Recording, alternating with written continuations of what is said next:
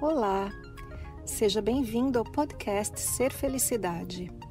Meu nome é Kátia Simeonato e este podcast traz para você meus conteúdos na íntegra. Você vai receber tanto os vídeos mais antigos, que estão publicados no canal do YouTube, quanto os novos conteúdos, aulas, palestras inéditas e exclusivas. Aproveite! Oi, gente, bom dia, feliz sábado. Você já parou para pensar como existe uma espécie de inteligência conduzindo a sua vida? Eu vejo que na minha há. Existe uma inteligência cósmica conduzindo tudo o que me acontece, mesmo quando eu não entendo nada. Inclusive aqueles pepinos que a gente tem que resolver e aí, pensando nisso, eu lembrei de uma história que eu contava para as minhas filhas quando elas eram pequenas, uma história que eu adoro e eu vou começar o nosso sábado aqui de manhã hoje te contando história. Então, fica comigo.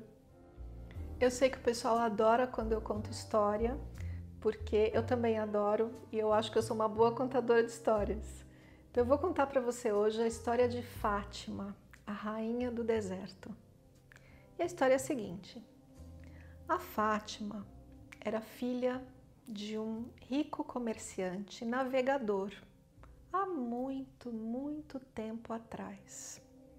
E um dia ela pediu para o seu pai para ir com ele em uma de suas viagens de navegação em busca de novos objetos e tapetes e coisas para negociar, novas riquezas.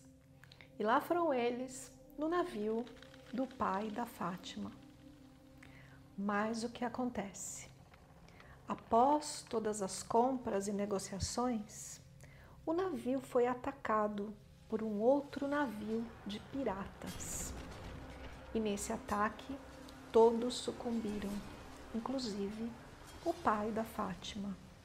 Mas como Fátima era mulher, foi pega pelos piratas como escrava. E o seu trabalho, na sua nova vida, apesar de toda a tristeza de ter perdido seu pai, perdido seu estilo de vida, suas riquezas, tudo que possuía, e se tornado escrava, o seu trabalho era limpar o convés do navio, limpar os mastros, manter tudo em ordem e ainda escutar todo aquele palavreado dos piratas. E assim Fátima fez, que podia ela fazer se não ser essa escrava. E o tempo passou. Mas com o tempo veio também uma grave doença que assolou este navio e foi um a um, matando, levando os marinheiros piratas, a tal ponto de que poucos sobraram. E para continuar a navegação, Fátima teve que praticamente se tornar um marinheiro. Então ela teve que aprender a manejar as cordas, içar as velas, subir no mastro, dar aqueles nós de marinheiro e tudo mais, porque o navio tinha que seguir seu curso. E ela aprendeu e se tornou um marinheiro. Então o tempo passou e essa era a vida de Fátima. Mas um dia, quando tudo parecia que estava ajeitado e ela já estava conformada com aquela vida dela, uma grande tempestade aconteceu daqueles maremotos que o navio foi jogado de um lado para o outro e para o outro e naufragou. Neste naufrágio, Fátima de repente se percebe acordando em uma praia, em um local completamente desconhecido. E ela é encontrada nessa praia, graças a Deus, mas por um povo que, que novamente a toma como escrava. Porque naquele tempo, se alguém era encontrado e não pertencia ao povo, que era a pessoa senão um escravo.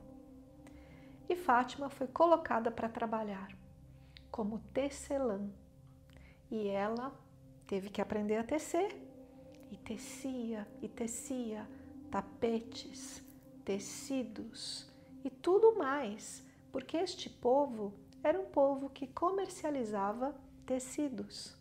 E ela aprendeu e passou muito tempo, vários anos, até se tornar uma mestre tecelã.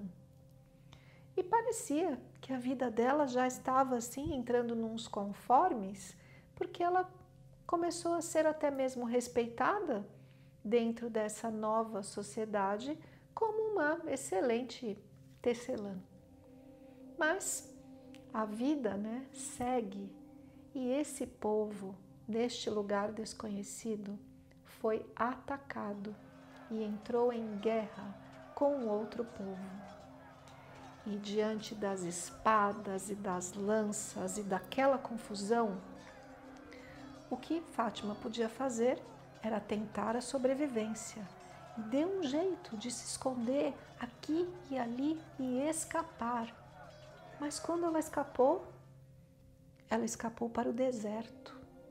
E o deserto, naquela região, era árido, somente areia, vento e sol escaldante. E Fátima andou, andou, andou, até que suas forças se extinguiram e ela caiu, desfalecida, no deserto. O seu último pensamento era que ali era o seu fim, quando ela fechou os olhos. Mas, para surpresa, Fátima foi encontrada por uns cavaleiros de turbante que cavalgavam pelo deserto e a encontraram ali desfalecida. Fátima foi levada para esse povo. Acontece que neste povo havia uma lenda, uma lenda que dizia que uma mulher estrangeira vinda de muito longe chegaria por lá e construiria para eles um palácio, um palácio como ninguém jamais havia visto. Bom, esse povo era muito interessante. Então, quando Fátima acordou, ela foi informada que tinha um desafio. E esse desafio era construir para eles, construir para o seu rei um palácio como nunca ninguém havia visto. E se ela não construísse, se não fosse capaz de construir esse palácio no prazo determinado, seria então o seu fim. Bom, Fátima foi colocada à distância para fazer o seu projeto. E ali, sentada, pensou sobre sua vida, sobre tudo que havia passado o tempo em que viveu com seu pai, na riqueza, na navegação, quando foi capturada pelos piratas e aprendeu a ser marinheira, depois, quando naufragou e aprendeu a tecer, e tantas outras coisas que a vida lhe trouxe, tantas desgraças, e agora mais essa, construir um palácio, mas quando Fátima pensou sobre sua vida e colocou tudo aquilo junto, ela viu o palácio e o construiu. E esse palácio foi uma linda tenda com um mastro bem alto e um tecido que a própria Fátima teceu, bem amarrado com cordas e presos na areia do deserto.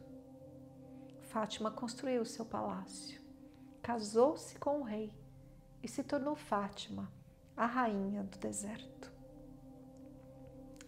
Bom, a gente percebe com essa história que todas as desgraças conduziram Fátima a este estado de rainha do deserto. E será que não é assim na nossa vida?